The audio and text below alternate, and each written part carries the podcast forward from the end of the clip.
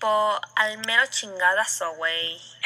Gente, espero que estén muy bien. Bienvenidos a un programa más, a un podcast más de Al mero chingadazo. Estoy muy contento de estar aquí el día de hoy con ustedes. Ya es el tercer episodio. Y como ven, cada episodio tenemos un granito más de producción. ¿no? La semana pasada tuvimos el intro y los que ven esto por YouTube, está este, aquí un pequeño promo en una pantalla que tengo en la parte de atrás. El día de hoy tenemos de nuevo el micrófono. Entonces, esperemos que poco a poco este podcast vaya, vaya creciendo, vaya mejorando su calidad y, todo esto lo estoy haciendo para que pues ustedes tengan un, mejor entretenimiento, escuchen esto con, más gusto y, eso, que, que disfruten de un buen rato mientras lo escuchan. Esta semana vamos a hablar sobre eh, algunas cositas que pasaron a partir del jueves de la semana pasada, que fue la contingencia ambiental. Si ustedes son de la Ciudad de México, deben saber que hubo una contingencia ambiental y yo vi a mucha gente que estaba como preocupada porque eh, la contingencia ambiental, para quien no lo sepa, para quien viva en una cueva, es que hubo una gran cantidad de ozono y de partículas contaminantes en el aire. Obviamente estos datos yo no los sé, los tuve que investigar para traérselos a ustedes, pero creo que mm, pues fue un problema ya que mucha gente y se veía literal cuando salías a la calle se veía una nube espesa gris en el cielo. Y entonces este pues la, mm, la licenciada no eh, Claudia Sheinbaum salió a decir que, que mm, el, el, plan de contingencia que estaba en la Ciudad de México no estaba vigente, ¿no? Ella llegó y dijo, mira, yo voy llegando a la chamba, la neta es que eso no está bien hecho. Y se, o sea, se supone que por lo que pasó, la contingencia ambiental fue porque, por la falta de aire, la circulación de aire en el Valle de la Ciudad de México. Esto ocurrió porque hubo muchos incendios, desgraciadamente, alrededor de, la ciudad y fue por eso que el aire se concentró eh, pues en el valle. Y me puse a investigar, me puse a investigar para traerle estos datos curiosos a ustedes. Y es que no es el único año, no es, o sea, cada año ha habido una situación así. Por ejemplo, en el 2016 fue el peor aire que habíamos tenido en el país eh, desde hace 14 años. Por las fechas, por las temporadas, el calor y eh, todo el, Pues sí, las, las partículas, el aire se concentra más. Entonces en el 2016 fue el peor aire de hace 14 años, ¿no? En el 2017, por ejemplo, hubo una crisis de 5 días, igual que la que acabamos de pasar, me parece que ahora fueron 4 días. Y para el 2018 se pusieron las pilas, implementaron un par de, de normas, fue una norma federal, pero pues este año estuvo, estuvo más cabrón. Yo me acuerdo mucho de una contingencia que hubo por ahí del 2009, 2010, a lo mejor ustedes seguro que se deben de acordar, que fue lo de la influencia H1N1. Yo me acuerdo, estaba chiquillo, estaba como en la secundaria me parece, de repente eh, empiezan a salir las noticias, eh, yo lo percibí literal como un desastre y se hablaba que podía ser una pandemia, ¿no? Entonces, ya cuando salió esta señora cara de, gremlin a, tratar de decir el nombre de la enfermedad y no pudo, dije, güey, estamos jodidos, ¿no? Me acuerdo que mi mamá nos puso cubre, bueno, a mi hermana y a mí nos puso cubrebocas, no podía salir a lugares concurridos, este, había, había tensión, había tensión en las calles, o sea, ibas, no sé, a la plaza a comprar algo que necesitabas para el hogar y se veía vacío, se veía muy, muy, muy poca gente. No, te recomendaban que no saludaras a la gente de mano, ¿no? Mucho menos de beso. Este, en las noticias así explicando la mejor forma de estornudar.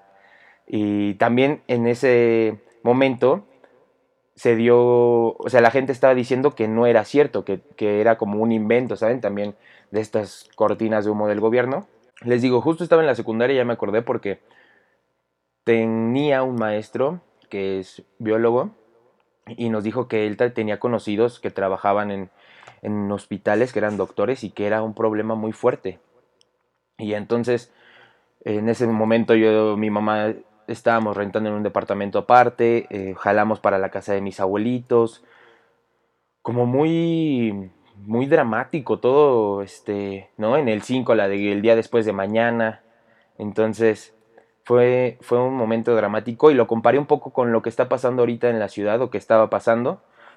Porque, pues ya para el día de hoy, jueves, este, el periódico El País, pues ya anunció que ya hay una nueva norma, ¿no? Hay una nueva, este, aquí tengo la información.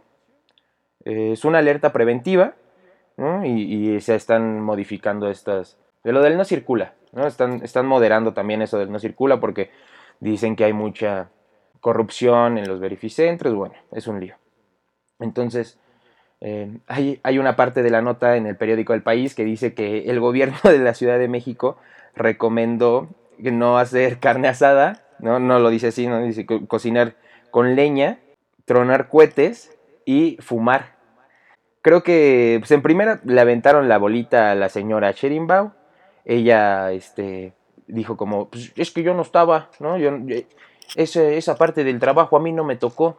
Pero creo que está, está muy cabrón porque se, nota una crisis en primera y otra porque es dañino para la salud, ¿no?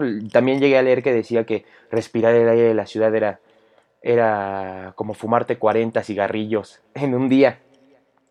Y también no sé qué tan, qué tan falso o qué tan montada esté esta, esta contingencia. Lo que sí es que pues podemos ver en el ambiente y es cuando uno se preocupa, cuando ves, eh, sales a la calle y ves las nubes espesas de, smog, es lo, que, es lo que te preocupa. Creo que para mí esta contingencia no, no me alertó, sino me dio tiempo, me dio tiempo de hacer más cosas porque estoy terminando semestre, ¿no?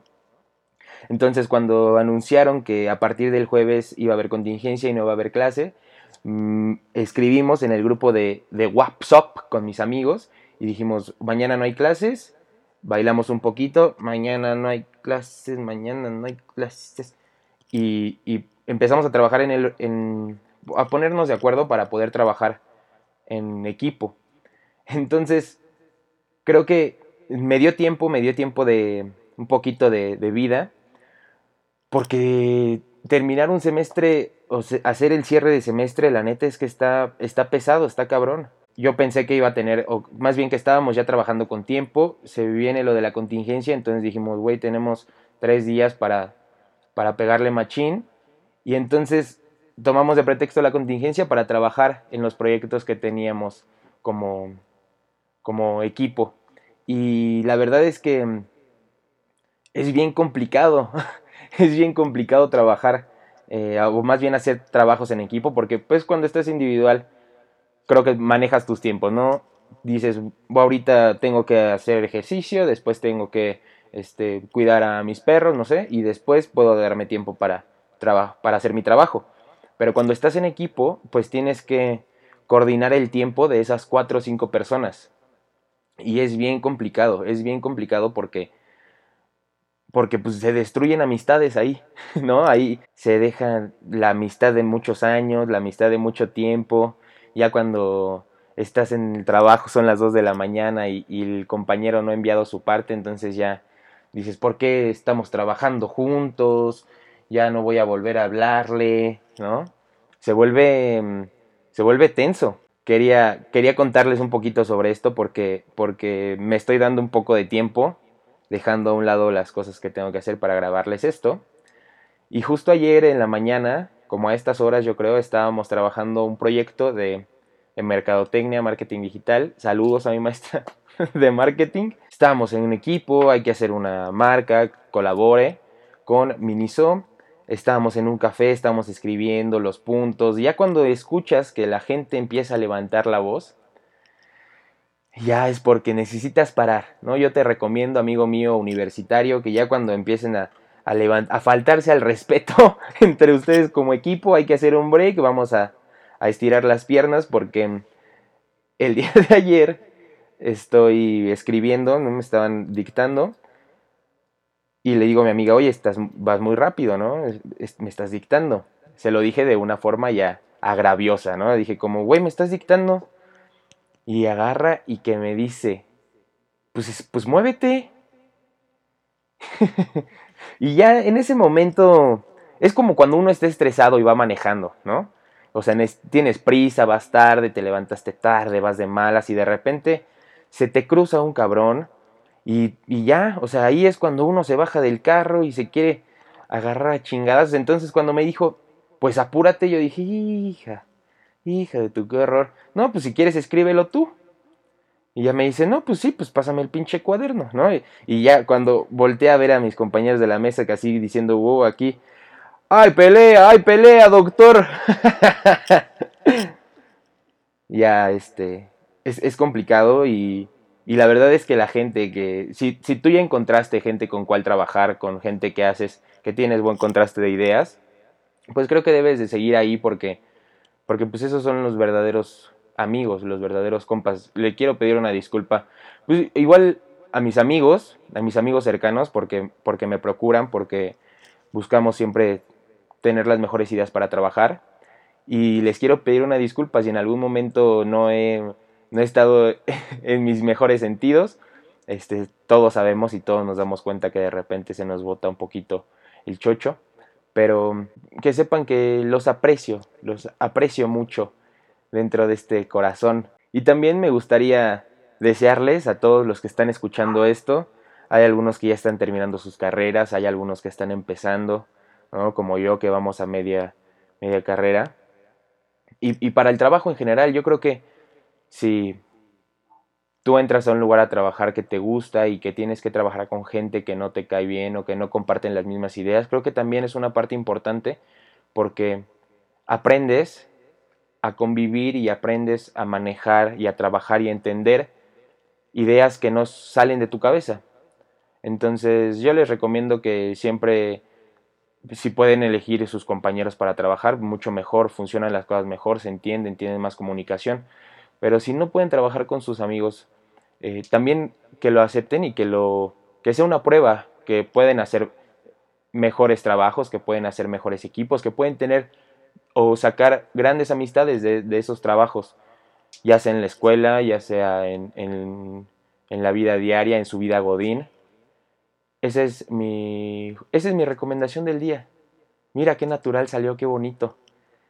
Les recomiendo que, que aprendamos a convivir, que nos llevemos chingón con, con la gente de nuestro alrededor, para así también llevar nosotros una vida tranquila y calmada. Y qué rápido, qué rápido se fue el podcast del día de hoy. Estoy muy contento. Creo que las dos, las dos últimas emisiones me escucho más nervioso, me escucho nervioso y la pasada escuché y como que me estaba durmiendo. pero, pero no es eso, creo que estoy encontrando la forma de hablar con ustedes. Eh, no es fácil escribir algunas cosillas y ponerse frente a una cámara porque creo que sabemos que hay gente que está atrás que lo está escuchando y que a lo mejor no lo percibe de la misma manera en, la, en cómo lo estamos haciendo. Pero creo que esto salió más fluido, más, más bonito, más natural, ¿no? más orgánico. pues les recomiendo que vayan a seguirme a las redes sociales. Pueden encontrarme en Facebook como Ton Aguilar. Y también pueden buscarme en Instagram como 1M-toneladas. Es la red social donde estoy más activo. Entonces vayan, vayan y síganme vean mis, mis fotitos. Y estaría muy chingón que compartieran también este podcast. Se los agradecería mucho. Les recuerdo que esto se sube a la plataforma de Apple Music, ¿no? De Google Podcast, que si tienen Huawei ya no lo van a poder oír. Ah, chiste, chiste para mis amigos del Huawei. y también lo pueden escuchar en Spotify. Spotify es una plataforma muy amplia donde puedes encontrar contenidos diferentes y así satisfacer ese momentito de pues de distracción que tienes en lo que manejas, en lo que te bañas a lo mejor, Por otra parte, si también quieren verme, si quieren que nos veamos mutuamente aquí en el estudio de Almero Chingadazo, pueden ir a buscar este podcast en video para que vean las mejoras desde el primer episodio hasta ahorita las mejoras en producción, ¿no? Porque la parte de atrás es, es lo mismo, es, este, aquí mi, mi hermoso estudio. Y eso sería todo. Les deseo que tengan un excelente fin de semana y muchísimas gracias por el apoyo a todos. Les mando un fuerte abrazo. Cuídense mucho. Chao.